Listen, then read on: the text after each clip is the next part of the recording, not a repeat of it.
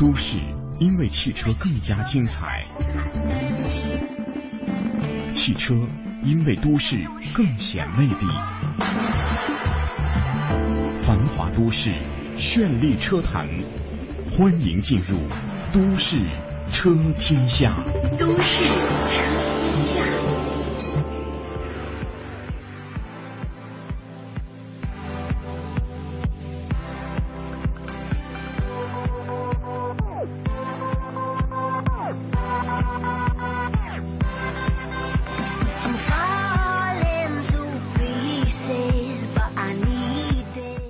时间的九点零三分，欢迎您继续关注中央人民广播电台华夏之声《都市车天下》。大家好，我是大为。各位好，我是阳光嗯，今天北京的天儿也不错呀。啊，因为今天是世界环境日，对啊有点给面子。对当然，也是我们需要注意的是，世界环境日这不是白提的，虽然一年一次，但是我们更需要在日常的生活当中倡导这种低碳生活、绿色生活的这种价值观念。嗯，呃，六月五号这样一个环境日呢，大家都会说为环境做点贡献，但是这一天的贡献是远远不够的。大家每天在开车出行或者是在呃平时的生活当中，都应该注意更加节能、更加环保。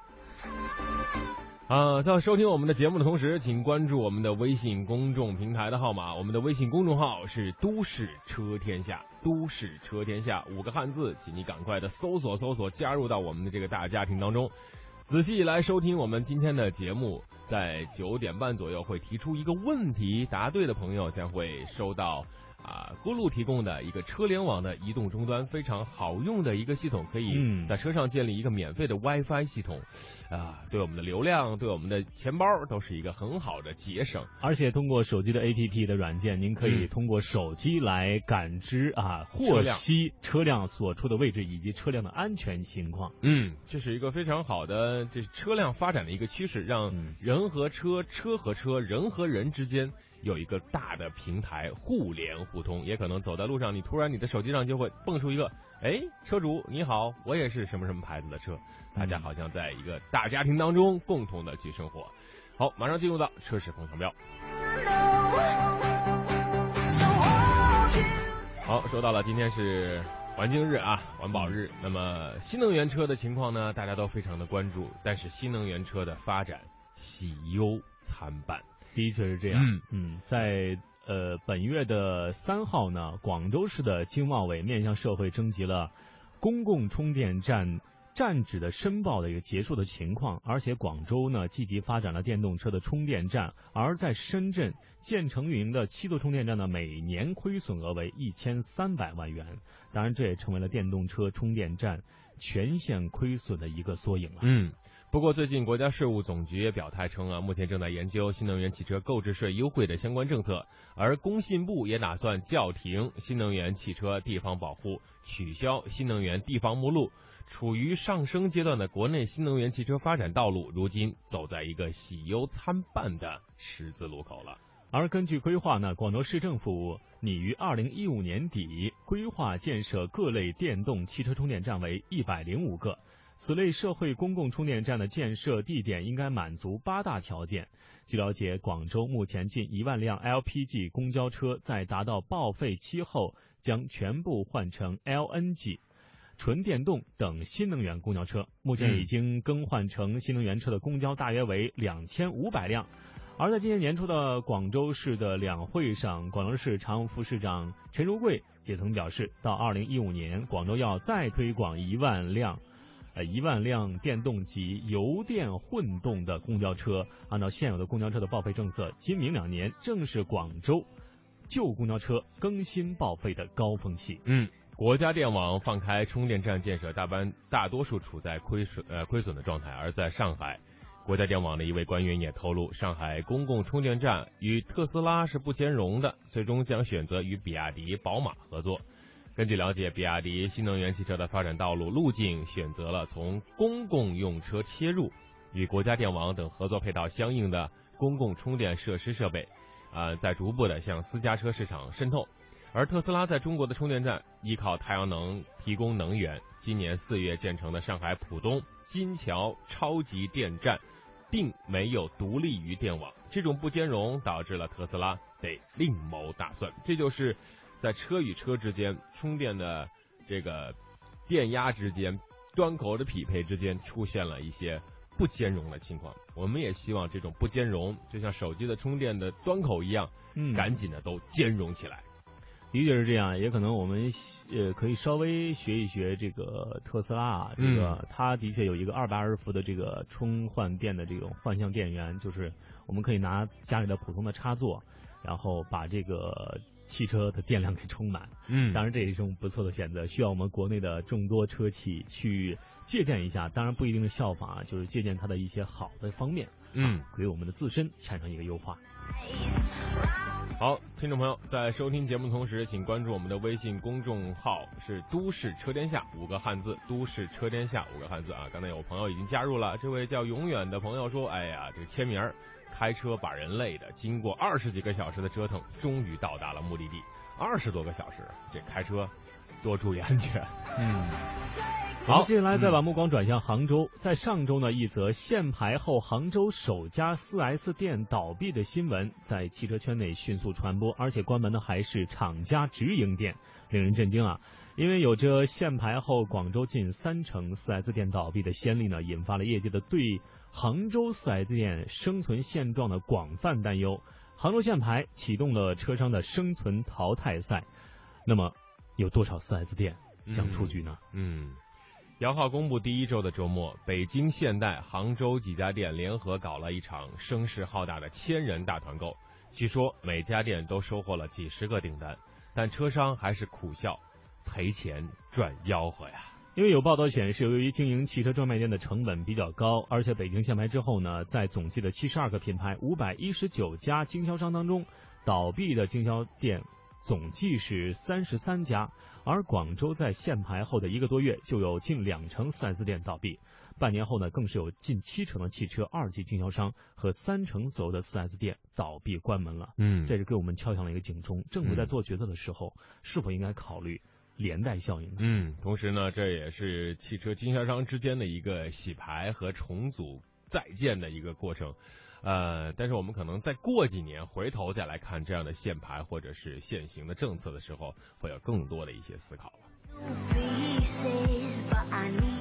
目光转向嗯电动车啊，这是河南的事儿。电动车呢，自行车在给人们出行带来很多便利，同时也成为了令人头疼的交通安全管理难题。根据河南省公安厅交警总队介绍，目前河南正在制定电动自行车管理规定，酝酿实施上牌的管理。嗯，那么大量电动车、电动自行车的违章行为呢，让一线的执勤交警执法也是力不从心呐、据了解，目前电动自行车管理存在三个难题：源头管理难，许多电动自行车的厂商是钻法律的空子，生产大量超标准的电动车，也是造成了电动自行车行驶时的一个安全隐患。而且中间的环节查处难，对于事故责任的认定，一般由机动车承担较多事故责任。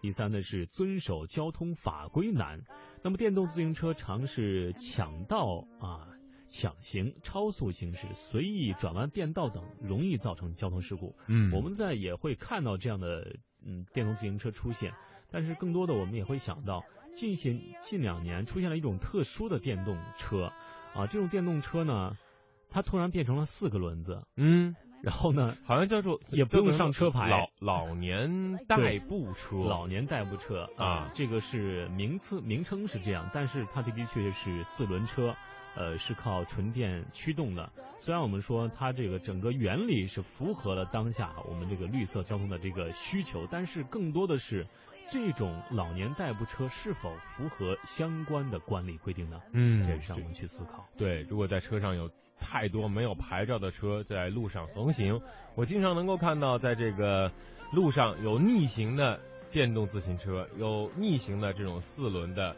老年代步车，这给交通安全、给行人安全、给机动车的正常行驶会带来非常非常多的隐患。呃，我也想请各位这样的车主们，在你觉得自己方便的同时，要注重自己的安全啊。好，听众朋友，在收听节目的同时，关注我们的微信公众平台，我们的微信公众号是“都市车天下”，都市车天下，搜五个字就能够找到我们。在我们今天节目的上半段，大家仔细的来收听节目，同时在九点半左右会有一个问题提出，答对的第一位朋友将会获得咕噜提供的车载车联网系统。一个终端啊，放在车上就可以有免费的 WiFi，还可以监控车辆的行驶情况啊，你的车是不是缺水啦？温度是不是高了？胎压正不正常？这样一个小玩意儿，让你用起来非常放心。同时，在你的手机 App 上面有一个软件，实时的监控它。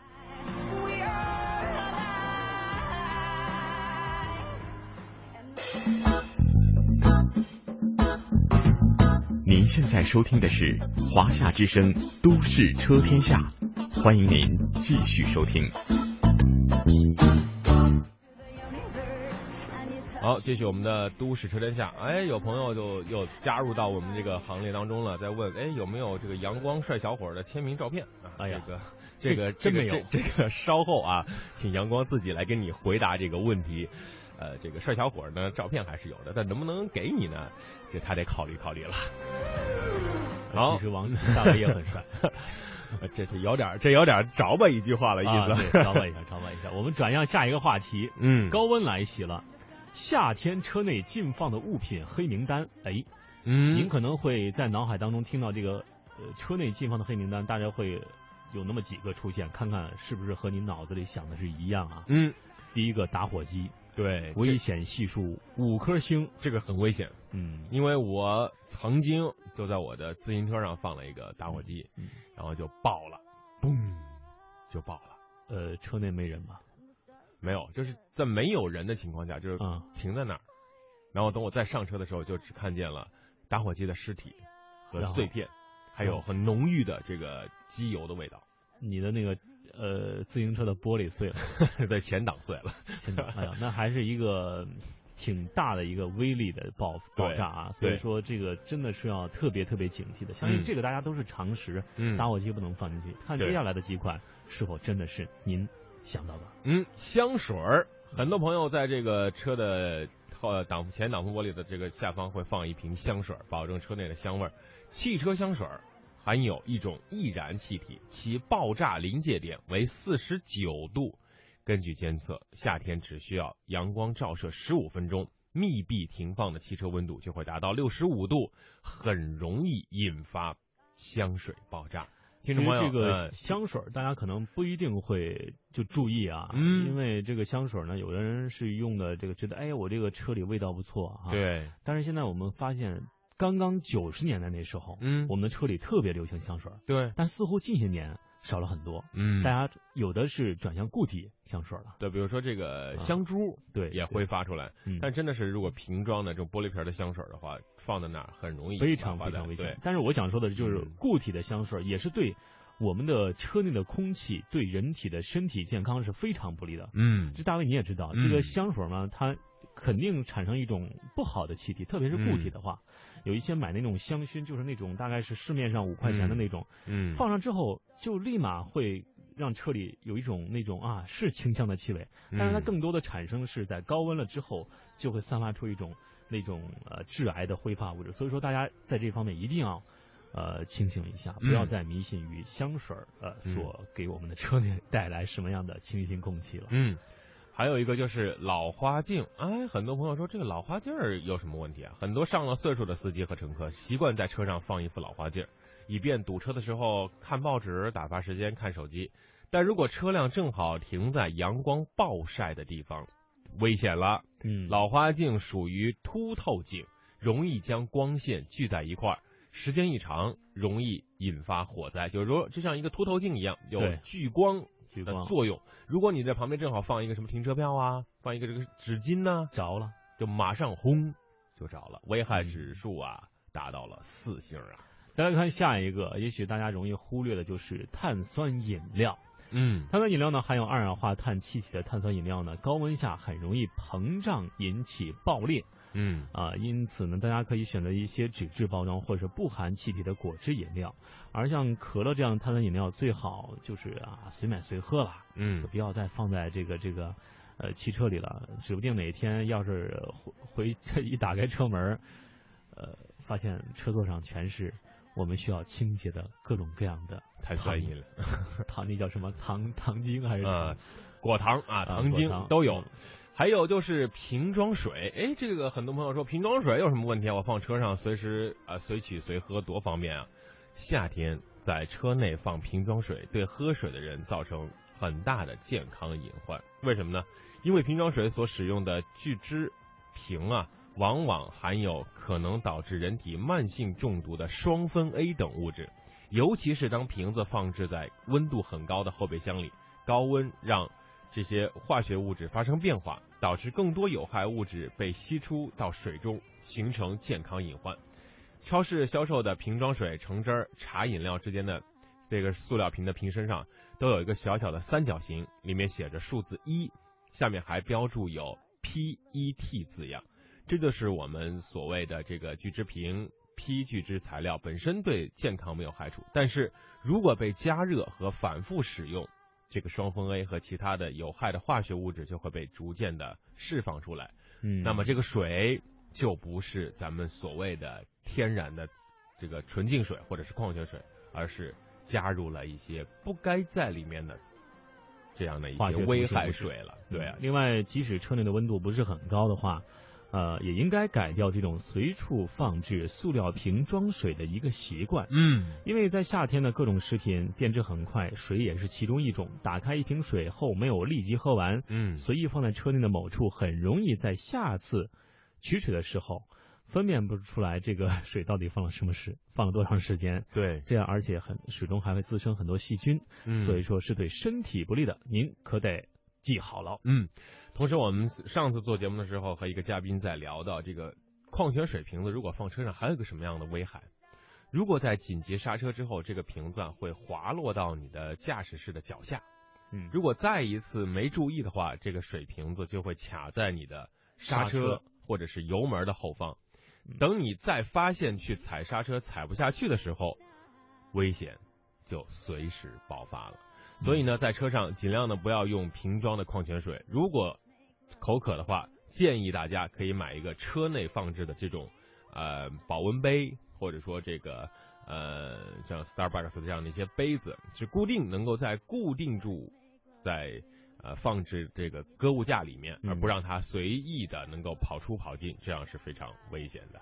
好，再来看下一个电子产品。嘿，有的人会说，电子产品怎么会危害呢？哎，我这手机啊、数码相机啊，我都需要在车里带着啊，随身携带啊。但是如果是呃光线比较强烈，手机会因为温度过高出现机械问题，甚至导致爆炸。嗯因为数码相机这种高精密仪器也不要放在高温环境当中。虽然对汽车不会造成太大伤害，但是对我们自身的伤害却是不小的。嗯，呃，此外，电池、药品、食品不要放在车内，电池在高温下引发爆炸，药品、食品会因为高温而加速的变质。这些东西啊，电池、药品、食品是不能放在车内的，对它们都是会有副作用的。另外，我们还要提醒大家，就是刚刚有了小 baby、小宝宝的家庭，千万不要把孩子放在车内。你甭说那个，我到商店去买一个小玩意儿烟啊，嗯买个什么，买个菜啊，很快就会回来，孩子没问题，就在车里挺安全的。但是，因为车内的空气很稀薄，嗯，而且，假如你要是忘了怎么办？这种先例不是说没有存在，还真有，哎，还真有好几项，比如说前段时间在吉林的一个嗯非常引轰动全国的一个事件，也都是家长在去超市的时候把孩子放在车里，以为这样嗯安全，这样不会操太多心，但结果是恰恰引发了很多我们不希望得到的一个结果。嗯，而且上次还有一个一呃父母俩去买超市买东西带着娃，然后呢，爸爸以为娃在妈妈那儿，妈妈以为娃在爸爸那儿，然后俩人都上车，然后都开车走了，然后娃就站在车那儿看着那辆车消失在茫茫车海中，过了五分钟就开始哇哇大哭。然后这两位粗心的家长过了半个小时才发现，哎，到家了，娃呢 啊，非常的注意安全。哎，我们的微信公众平台“都市车天下”啊，大家搜索“都市车天下”，加入我们的微信公众号。啊，有很多朋友发来了这个信息，想跟我们沟通啊。就有一位叫永不停息的漂亮女孩吧，应该是跟我们说，我想了解中国电动车的发展现状啊。像这是一个大问题啊，像刚刚所说的特斯拉，哎，这是阳光非常关注的话题。我们在呃第十八届深圳、香港、澳门汽车博览会上，就这个话题展开了一个专门的讨论。嗯呃，可以搜呃搜索一下我们以往的这个节目，应该是在六月呃一号或者是二号的时候。对，嗯，还有这个主持人，嗯，有这个叫拼音的吴红给我们打招呼。主持人上午好，嗯，你们那辆摩托车倒是挺帅气的啊。好，继续我们的节目啊。刚才我们说到了在夏天不能在车内放置的黑名单，哎，我们的问题马上就来了啊！大家听好了，如果能够答对的话，赶紧把你的信息发送过来。第一位朋友就会获得由啊咕噜提供的一款车载的移动终端，可以免费的车上使用 WiFi，同时呢还可以监测车辆信息。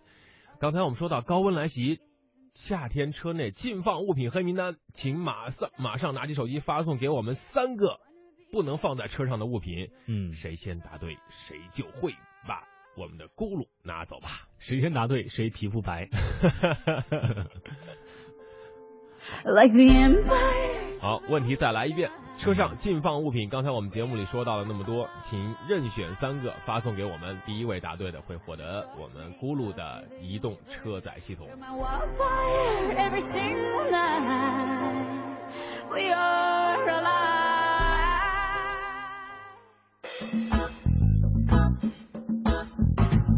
您现在收听的是华夏之声《都市车天下》，欢迎您继续收听。哇，大家的答案怎么都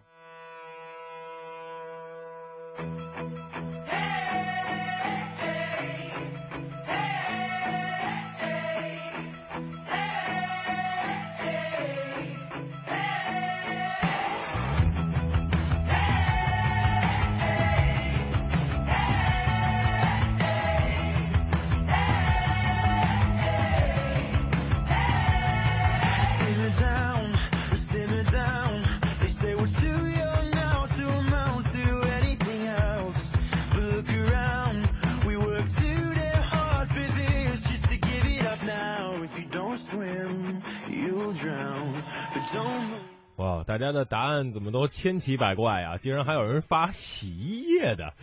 我我们俩说过洗衣液吗？我我我不爱洗衣服，不不，洗衣液还有人发媳妇儿，不能把媳妇儿放车里。哦，大家是很有娱乐精神吗？没有关系，赶紧发送你们的信息过来，然后参与我们的节目，会获得咕噜的这个移动终端。好，继续我们的节目啊！昨天有一个非常大的车的消息，不知道阳光知道吗？呃，车的消息嗯，呃，咱不说车型啊，这车上一个特别好笑的事儿特别好笑的，啊，这个在成都，再提示你，在成都，嗯，嗯，是跟川锅有关吗？跟火锅有关吗？不是。昨天啊，这个成都下雨了，暴雨啊，这个暴雨呢，让这两天这个闷热的这个天气啊得到了改善。但是在路上呢，有一个头戴红色帽子的男子开着一辆蓝色的敞篷车，在成都大街上一路飞驰，而且不是雨那个在下雨，嗯，完了之后他开一辆敞篷车，对，请问敞篷合上了吗？没有，为什么呢？不知道。他觉得这样很拉风吧？对啊，一路上这见到这辆敞篷车的路人无不驻足围观啊，大家都特乐啊，都被逗乐了。但是他，我想，嗯我想他是不是很淡定的在？对啊，呃有有有图有真相啊，敞篷车的司机开车表情相当之淡定啊。那我想这个雨有多？大？这个雨，这个雨大到前挡风玻璃都看不清了。哎哎呀，好吧，我表示同情啊，这这条消息被发到微博上之后呢，很多朋友啊对这辆敞篷车的车主开始了诸多的猜测啊，这这哥们儿失恋了吗？还是他根本就不知道敞篷车的开关在哪儿？还是说这个敞篷车的开关，这个敞篷的这个升降器坏了？我想问当时堵车了没有？堵啊堵了。堵啊，而且是下班高呃这这个上班高峰期啊嗯，堵得很厉害。呃，那个他这个下雨是究竟是他呃，大概是推算这个车主是嗯，已经是刚刚下雨，他他在开着敞篷车下了，还是说是就已经下了很久了？今啊天全天就是下雨，他就开始这个出来了。哎，这个就是微博，很多网友开始微博直播了，因为这啊一路上都有朋友看见这辆车嘛，是从对十点一直发到了十点半，嗯，三十多分钟啊。这雨嗯。哗哗的下，连这个平安成都的警察叔叔也过来凑热凑热闹，问这个哥们儿到底是谁？嗯。呃，就是十点二十分，网友叫咪咪思密达啊，在微博上发了两张照片和一个文字啊，下的这么大的雨，这位戴蓝色帽子的大哥放着乡村摇滚乐啊，这开着还还放着乡村摇滚乐，放着乡摇，然后开着蓝色的敞篷车，然后我天，他和出租车司呃师呃师傅已经笑晕过去了，哎，放的什么歌？呃，乡村摇滚乐的，反正肯定肯定不是这个 香摇啊！这位朋友就说，那个王小姐就说了，这个敞篷车放着类似凤凰传奇的的士高串烧曲啊、今天终于抓到活体了啊！这位嗯敞篷车的司机大概三十多岁。那么其他的网友，网友这个肥勇就说了，我在呃阜成大道看见蓝车红帽啊，一路家人都在笑，我以为是个女的，当然是个男的啊。啊，其实我觉得牛中只有牛中手啊。有时候我们不妨在雨中，呃，开敞篷开敞篷是吧 对，淋一淋。但我不是说这种大雨淋，我是说小雨，大家可以在湿润的雨天走一走，这样会清除我们肺部的很多很多的 呃这种杂质啊，嗯也会。当然这种情况，其实前段时间在北京。呃，大家在开车的时候，突然看到两只鸵鸟从这方面跑过去，你会有一个什么反应？这是个什么情况啊？很多网友就说这个这个敞篷车的排水性能太好了，还有说这个、突然想到那个笑话，哥们儿开过大奔吗？刹车在哪儿？可能说这个敞篷车的按钮坏了，可能人家戴了帽子呀，对不对？它这个挡雨呀。嗯啊，其实为了安全起见，多数敞篷车的设置是二十公里时速以下才能收放敞篷，而且个别必须挂在 P 档才能使用。很多朋友都说应该是失恋了，这场雨会让他的心更加的碎的。敞篷车的最新用途便携浴缸，还有朋友说土豪的世界咱真不懂啊，我深表同情。交啊交个朋友吧，交个朋友吧。好的，这里是来自于由大为和阳光在北京为您带来的《都市车天下》，欢迎您在半点歌之后持续锁定收听。中国圣贤孔子说人而无信，不知其可。：“美国著名政治家、科学家本杰明·富兰克林说，失足，你可以重新站起来；失信，你必将无法挽回。诚信是世间公认的美德，是文明社会的基石。他是从不拖欠农民工工资的信义建筑商孙东林。”他是一诺千金、守护烈士陵墓半个世纪的农民王文斌。他是用道德良知做食品的企业主李国武。诚信是对善的坚守，诚信铸就无悔人生。讲文明树新风公益广告。都市因为汽车更加精彩，汽车因为都市更显魅力。繁华都市，绚丽车坛，欢迎进入都市车天下。都市车天下。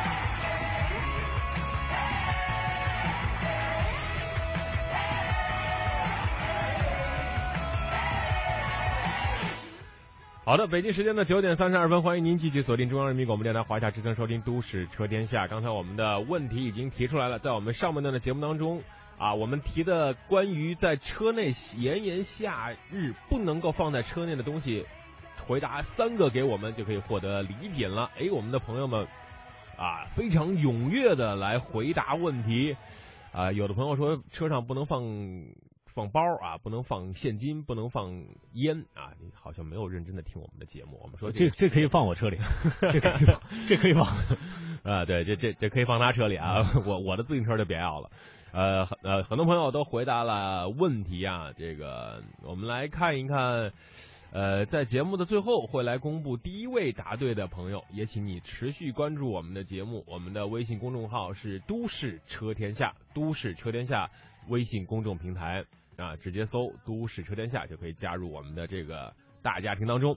哎，那天答中的那位朋友呢，叫西元的，他问我阳光大为为什么获奖没有工作人员联系啊？我们是每周啊整理一次，跟大家来联系啊，因为这个每天的节目工作量非常大，每周整理一次，为大家来发送礼品。所以呢，各位稍安勿躁，认真的那来关注我们的节目，关注我们的微信公众平台。进入到汽车试驾的环节。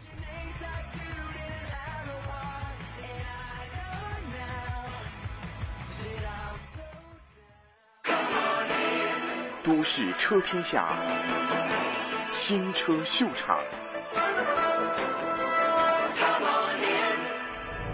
引擎的声音很好听啊，整个像一个很精密的机械一样。现在我们已经到一百六。一百七，后劲感觉慢了下来，但这也是正常的。一百九，两百，好。整个过程呢，感觉在一百六以后的加速会稍微变慢了点，但是总体上的感觉，引擎还是很精密。变速箱每一下的换挡感觉都差不多，并不会说。啊，低速换挡跟高速换挡的速度有多大的区别？那这台五二五 Li 呢，在动力上它的油门反应还是很好。你看我现在放在运动模式，一点油门，你看我的头都会往后靠。你看，现在是在用着四千转左右。那当然，如果你用它的 Comfort 模式，它的动力就不会有这么直接了。你看我现在换到 Comfort 模式之后，油门就变得不能说迟钝，硬下去还是。有点反应的，但是这个反应就要柔和很多。当然，宝马还有一个好处就是它的手动模式相当的好用。你看这个手动模式，往后拉是加档的。这个车没有换挡拨片，但是用这个档杆操作也很好操作。好，下面呢我们做一个两百到零的急刹车，这是我们平时很少会做的一个急刹车。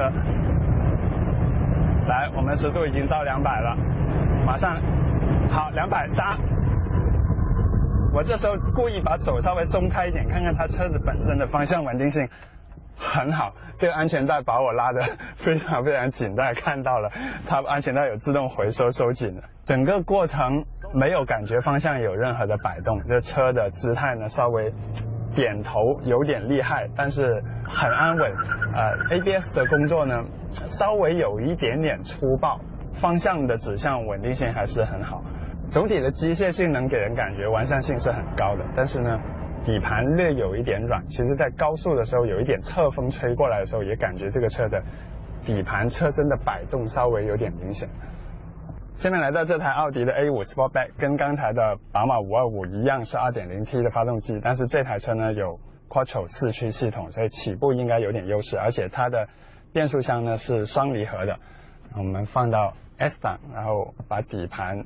变速箱都调到动态模式，起步看看。双离合变速箱起步这一下其实有点迟缓，但是一档、二档的换挡明显比宝马来的要快啊，零到一百公里七秒多一点，一百五、一百六，底盘感觉比宝马要硬，高速遇到一点颠簸的时候，这个车。的车身的安稳感要更好一点，但是方向指向性没有宝马那么好。好，已经到两百了，听不到什么发动机的声音啊，它在这种持续加速的时候，发动机的那种高转的声音比宝马来的要弱一点。而且它这个车固定在一个档位的时候，它的油门反应没有宝马的发动机来的直接。它的优势在于它的这个变速箱反应很快，你任何时候油门只要一印下去，它变速箱很快的就会降一档，而且这个降档的动作是很干脆、很果断的。同时它有换挡拨片，它的手动模式呢，加减档的速度也比宝马那个八 AT 要更好。好，下面我们加到两百来做一个两百到零的刹车，一百六，风噪比宝马要略大一点啊，这车，一百八，一百九，这时候风噪已经很大了，两百，刹。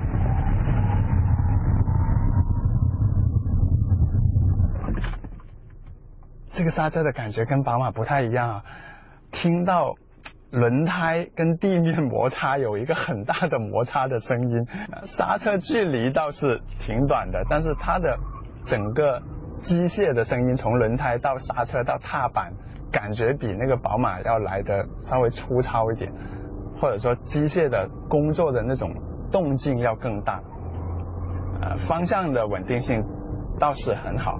因为它是一个电子的转向，所以在这种全力刹车的时候，它还是可以让你很轻松的把住方向，没有任何的不应该有的那种很强的路面的回馈。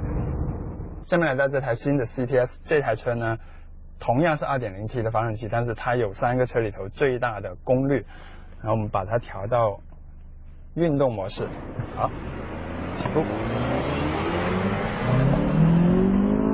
刚起那一下惯性还是有点大，但是一上了三千转以后就很有力了，而且发动机的声音是这三个车里头最响亮的、最洪亮的，应该说。高速稳定性很好，底盘很紧，而且不知不觉已经到一百九了，加速明显比那两个车要快，到两百了已经，后面还有很长的距离。它比起刚才那两个车，可能短了一百到两百米的距离就达到了两百公里的时速，而且我现在在运动模式，我一收油的时候，它还会自动给我降档，听到后面排气管还有轰的一声，油门的反应还是没有宝马那么直接，动力它是有的，变速箱也很积极的去降档，引擎的声音是这三个车里头。给人印象最运动的。加减档的操作。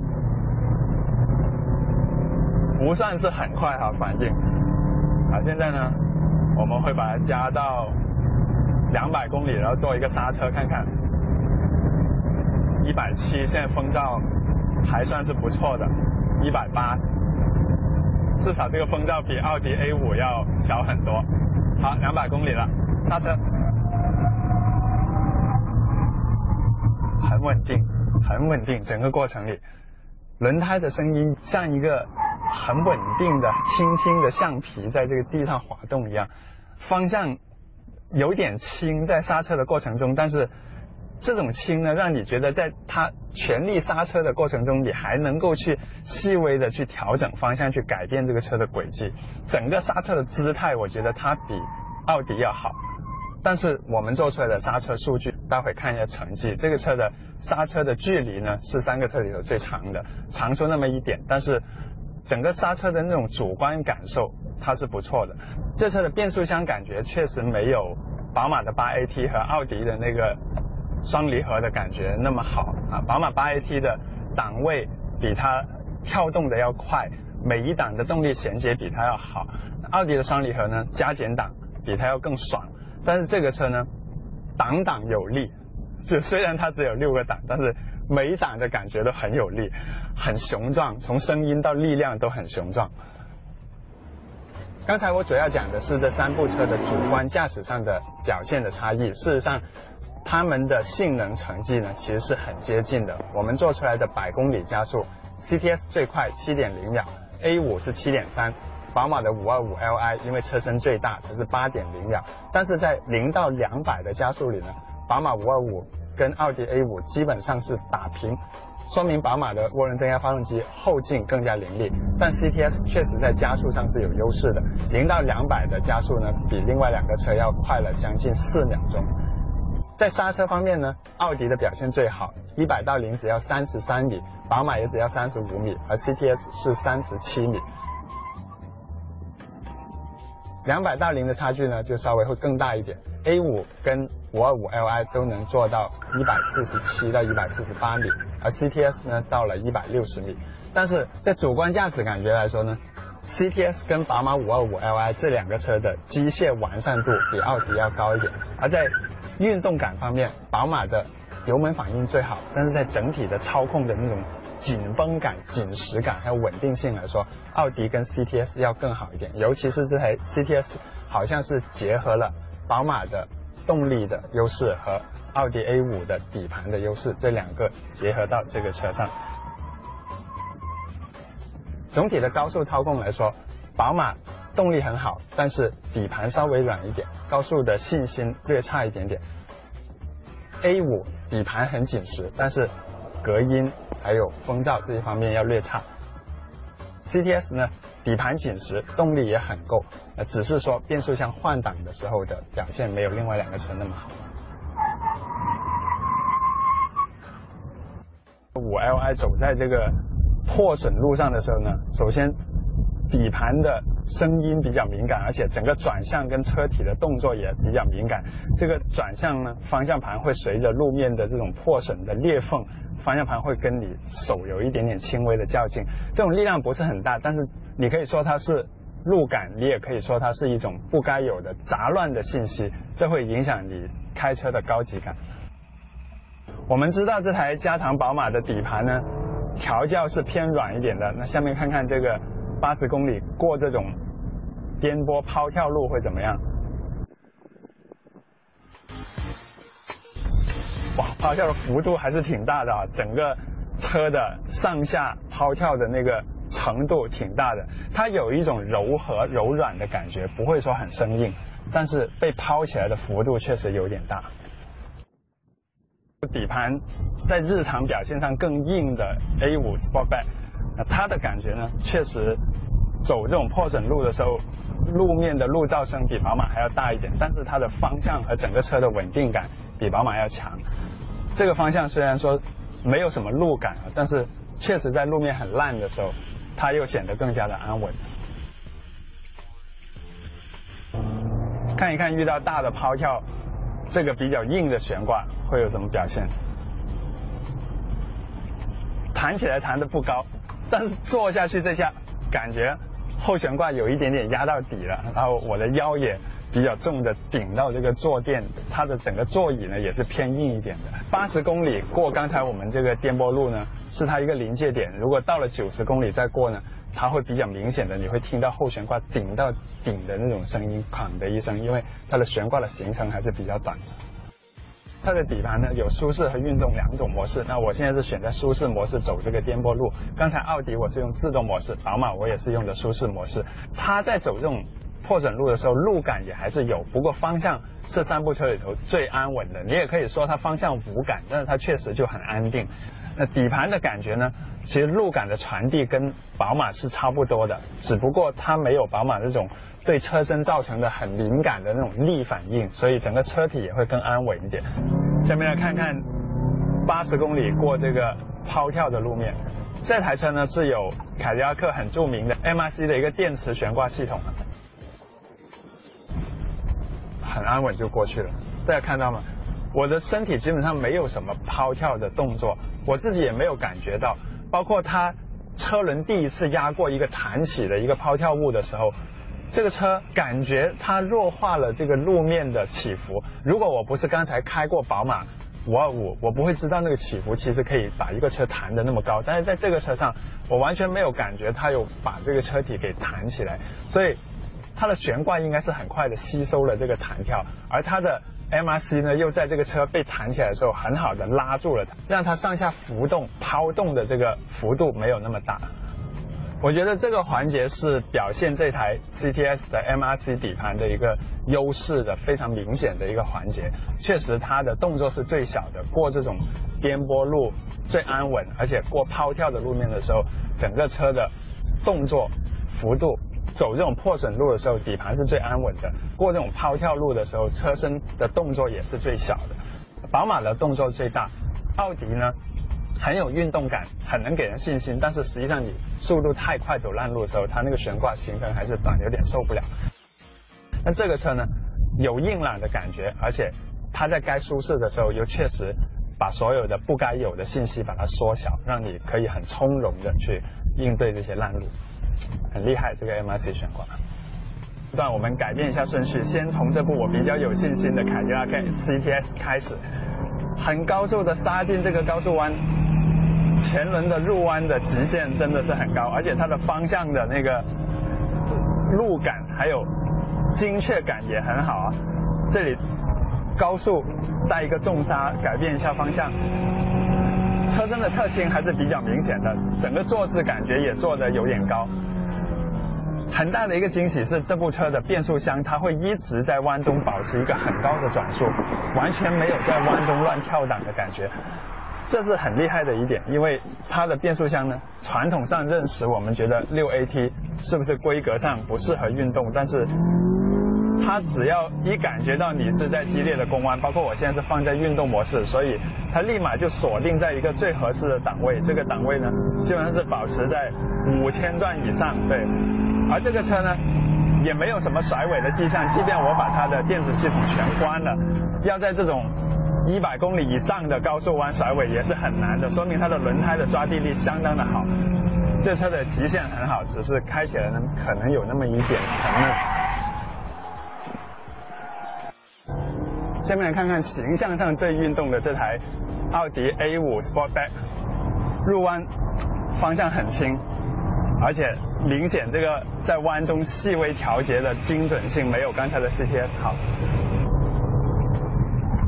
重刹这一下车有很明显的摆动，因为我是在弯中左转到右转之间有一个重刹，这时候这个车的摆动动态很明显没有 CTS 来的安稳。高速走弯的时候，感觉它的轮胎抓地力、四驱系统的循迹性是不错的。过弯的时候，你看我开着 ESP，然后对油门施压，这车就一点点推头，再一点点摆尾这样过这个弯，但是。方向给人的回馈信心，还有整个车的安稳程度，都不如 CTS，也不如后面我们要开的宝马。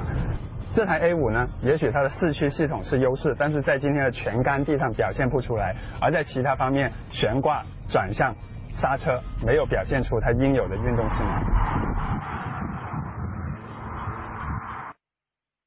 最后是这个很多人心目中的操控王者。宝马五系，但这台呢是加长版的，我知道它是比较舒适取向的。一拐进去，果然车身的侧倾好明显啊，整个车有一种漂浮感。但是不得不称赞它的转向的指向性真的是很好，很轻又很准又很灵敏，刹车点头比较厉害，但是整个车还是很安稳的。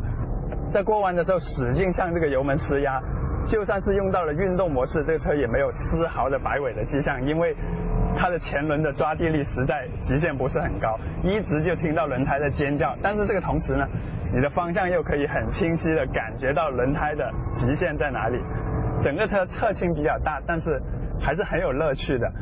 由于极限不高，所以它好像把各种的动作都放慢了一点，但是所有的动态都很清晰。所以这台车真的是有驾驶乐趣。但是如果比速度，它应该是比不过另外两台车。国际标准的紧急变线测试这个环节呢，主要是考验这三部车的底盘的物理上的主动安全性，也就是它们的物理极限到底有多高。当然，我们会开着电子稳定系统，因为电子稳定系统对这类车来说也是它提高极限的一个很重要的一个法门。那我们会所有车都先从六十公里来做一次，这个呢，我们判断应该是三部车都能通过的，主要是去感觉一下三部车的姿态有什么不一样。先是这个车身最长最大的宝马五。六十，进入变线，哇，车身感觉晃动的好厉害，一打方向的时候，整个车身有一个很明显的摇晃。转向有九十分，车身的感觉只有七十分，就车身明显是跟不上这个转向。我很想知道这个车推到极限一点会怎么样，因为六十公里在它的轮胎和整个车身虽然大，但是轮胎还是能够咬住地面。那下面呢，我们会把它推到七十公里来做这个紧急变线。哇，碰到雪糕桶了，我们没有通过这个七十。整个车前后轮的抓地有点不足，前轮推头也比较明显，后轮摆动的迹象也比较明显，啊，应该说前后还是挺均等的，比较均衡的一个车，但是极限不高，这个七十明显轮胎是抓不住，电子稳定系统也介入了，如果没有电子稳定系统的话，我想这个车姿态是会有一点点甩尾的姿态。第二部车我们来到体态这运动。坐地面坐的最低的奥迪 A5 Sportback，看看这部车的转向反应是很快的，尤其在动态模式下，这个我已经对它有所准备了。然后六十公里边线看看，果然转向非常听话，非常快，车身的离地距也低，悬挂也绷得比较紧，所以很轻松的就用六十通过了这个变线。宝马五在车身很明显的像一个大砖头放在一个。海绵上面这样晃动的时候，这台车呢，感觉就像一个木板放在海绵上，而且是更薄的海绵，就那种感觉。那整个车本身惯量就小，而且它坐地面也坐的比较低一点，啊，就是重心低的感觉。方向非常快，打一点点，整个车身立马就有反应。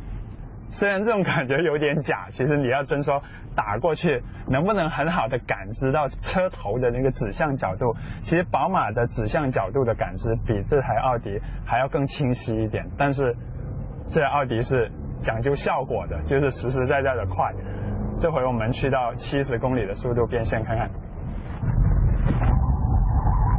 ，ESP 明显的介入，车身的摆动比较厉害一点，就是它的转弯过弯的极限不算太高。车身还是很稳定，在甩起来的时候，ESP 一直控制住车尾，没有让它很明显的摆起来，所以它的甩尾迹象没有宝马那么明显。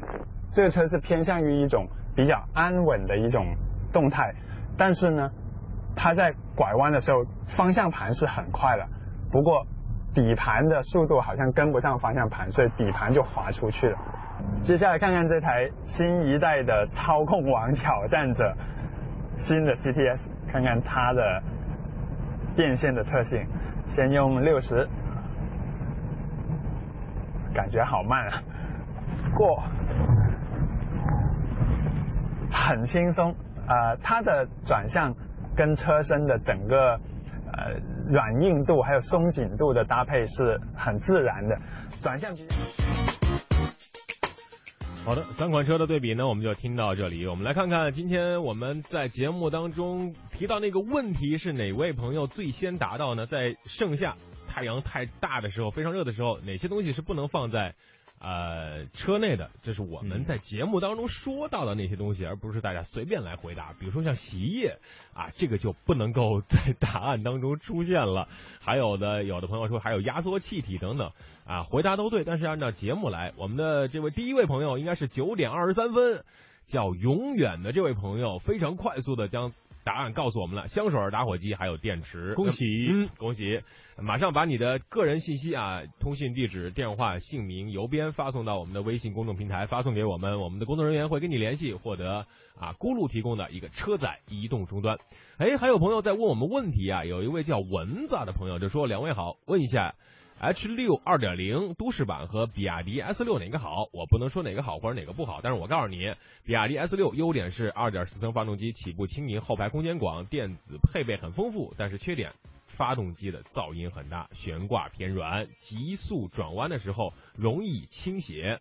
而在哈弗 H 六方面，它的优点呢，阳光应该知道，嗯，外形比较时尚，而且配置也是多种的动力的选择。另外呢。呃，高转速的爆发力有点欠妥了，而且方向盘有点偏重啊，可能有些朋友会不大喜欢。对，呃，好的坏的都告诉你了，最好就是多去试驾，多听我们的，自己亲身感受一下，多多听我们的《都市车天下》节目。好的，呃，刚才说到了，刚才那位朋友啊，永远把你的个人信息发送给我们，我们的工作人员会跟你取得联系。同时，请收听节目的各位听众朋友们、车迷朋友们、车友朋友们，加入我们的“都市车天下”微信公众平台，我们的微信号就是公众号“都市车天下”，赶紧输入，赶紧的加入，明天还会有礼品送给大家。我是大为，我是阳光，明天的节目咱们不见不散了，再会，拜拜，拜拜。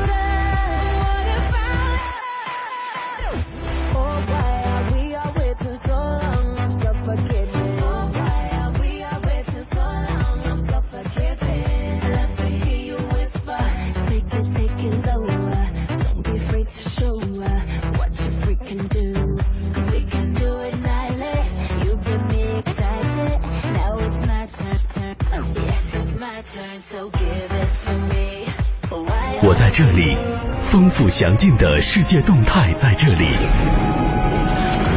我在这里，权威迅捷的财经讯息在这里。世界呢，正处在一个大发展、大变革、大调整。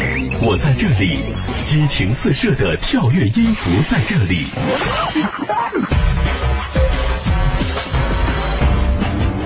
我在这里，体贴实用的生活妙招在这里。我在哪里？快乐与感动就在哪里？我是谁？FM 八十七点八，八十七点八，一零四点九。AM 一二一五，中央人民广播电台华夏之声，我们一起在路上。北京时间十点整。